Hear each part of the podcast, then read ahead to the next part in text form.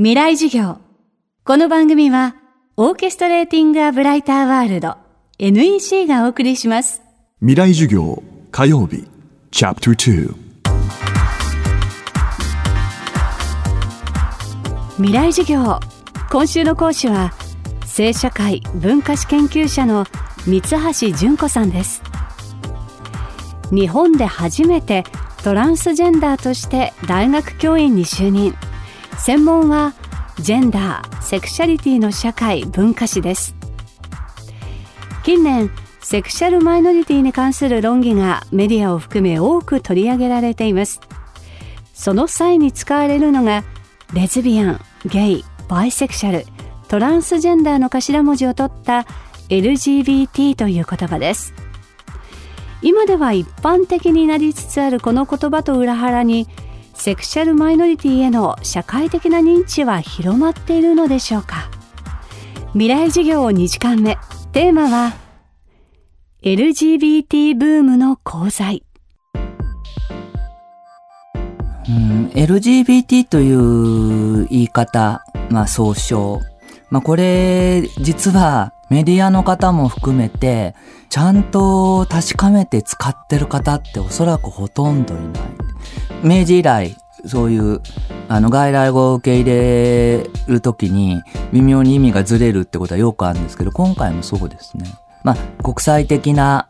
流れっていうものが国際的に特にアメリカで、LGBT の人権運動が高まったのを、まあ早い話、ニューヨーク特派員とかでですね、そのままこう、受け売り的に使うようになったっていう、そういう感じですね。まあ確かにあの、便利ではあると。便利ではあるけども、どうも日本が LGBT っていう言葉を受け入れた時に、あの少し意味がずれてきてしまう。欧米では単純にその性的な少数者、えーゲイ、レズビアン、バイセクシャル、トランスジェンダーという意味は意味なんですけども、そこにそういう人たちが共通の政治的課題、社会的課題に即して、要するにある目的に即して、えー連帯するという、そういう連帯概念なんですね。あの、LGBT っていう人たちが最初からいるわけではなくて、えー随時そういう目標に沿って合目的的に連帯するって、それが LGBT だと。っていうことなんですが、日本ではまるで、その連帯っていう目的のために連帯するっていうとこが抜けちゃって、えー LGBT っていう、そういうコミュニティがあるような、そういう誤解が広まってしまったっていう、そこが非常に、まあ、問題なんですね。だから、あの、私最初日本で、LGBT 活動家って名乗る人が出てきた時に、すごく驚きました。それってやっぱりおかしい、ありえないです。あの、全部背負えるもんじゃないですよね。やっぱりあの、ゲイの方がレズビアンやトランスジェンダーについて、えー、どれだけの知識があり、あの、かっていうのはかなり疑問ですし、それをこう、分かったように語るっていうのは、ある時にはかなり問題があると。私なんかもあの、トランスジェンダーに関しては自分がそうですから、あの、ある程度アイデンティティ持って語りますけど、はっきり言ってゲイやレズビアンのことはよくわからないです。その知識としてはわかりますけど、本当のその、心情っていうのはわからないですね。三橋さんの調査によれば LGBT という言葉が欧米の活動家の間で広まったのが1990年代広く普及し始めたのが2000年代後半そして日本のメディアに登場したのは2012年と言います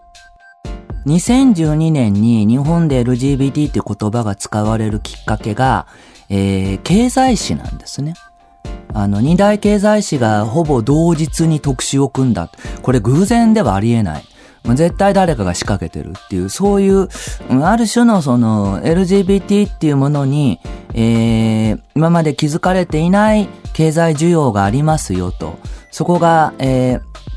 ーまあ、お商売の種になりますよっていうことだったんですが、これもね、私少なくともトランスジェンダーに関して、私の知る限り、つまり私の知り合いの範囲で、そんなにお金持ってる人なんていないですよ。つまり、トランジェンダーってもうほとんど貧乏なんで、そんな経済的、新たな経済的需要なんて言われても戸惑うばかりですよね。いや、もしかすると、ゲイやレズビアンの方で、えーたくさん、あのお金を持ってて、可処分所得が高い方が、いらっしゃるのかもしれないけども。でもね、それもね、どうでしょうねって、えーそんなに騒ぐほどの経済効果があるのかというと、私は首をかしげます。未来授業今週は性社会文化史研究者の三橋純子さんの授業をお届けします今日のテーマは LGBT ブームの功罪でした明日も三橋純子さんの授業をお届けします未来授業この番組はオーケストレーティング・ア・ブライター・ワールド NEC がお送りしました。